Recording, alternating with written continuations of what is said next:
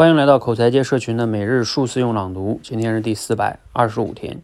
一个人啊，要像爱护自己身体一样爱护自己的专注力。具体在工作上呢，要培养出说不的能力和勇气，拒绝一些超出自己身体负荷的任务，拒绝一些不合理的工作指派。而对于四面飞来的各种消息、邮件等，并不一定都要第一时间回复，有些可以暂缓回应，或者呢，留在固定的时间段集中处理。还可以塞上耳棉、海绵耳塞或者降噪耳机，也可以找一个僻静的角落去工作，尽最大可能减少外界的干扰。又或者呢，如果可能的话，可以重新选择自己的职业，选择在一个更舒适和安静的环境里去工作和谋生。我们得相信啊，人总是有选择的，人有做出选择的权利，也有做出选择的能力。这其中啊，就包括选择。环境，如果呢现在还没有能力去选择，那可以制定一个长期的计划，在准备充分后再去做出选择。所以，提升专注力的第二个方法便是创造或者是选择一个相对简单的外部环境，尽可能的减少呃源源自外界的干扰和打断。好，内容来自于精进三。呃，这段核心思想呢，主要就是告诉我们环境对我们一个人的专注力的价值哈。呃，确实，你天天如果在闹市，虽然说我们有时候鼓励啊，要锻炼自己在闹市读书的这个叫专注能力哈，那当然是为了锻炼，那或者说是一种迫不得已。但是如果你天天都在闹市里边去读书，和你天天在一个很安静的环境里边去读书和思考，那效率肯定是不一样的哈。所以如果有的选，那肯定是要选择一个啊更好的、更安静的环境去。让我们学习工作哈，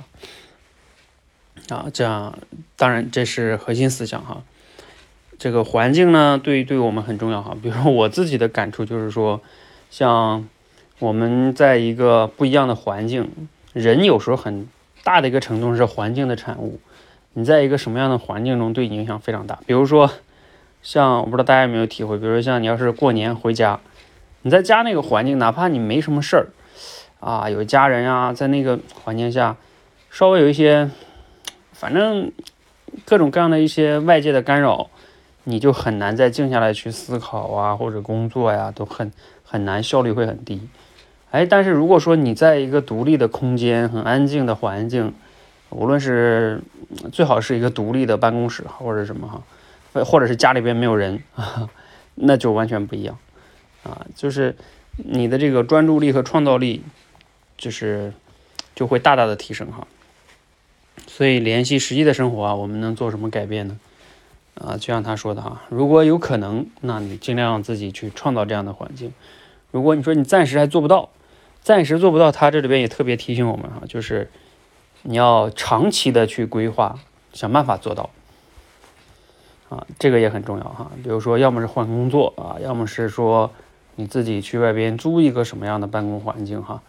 那这个呢，呃，无非就是投入一些钱，然后，那你怎么样去看看自己创造的价值能大于你投投投入的这个租金，其实就就 OK 了嘛，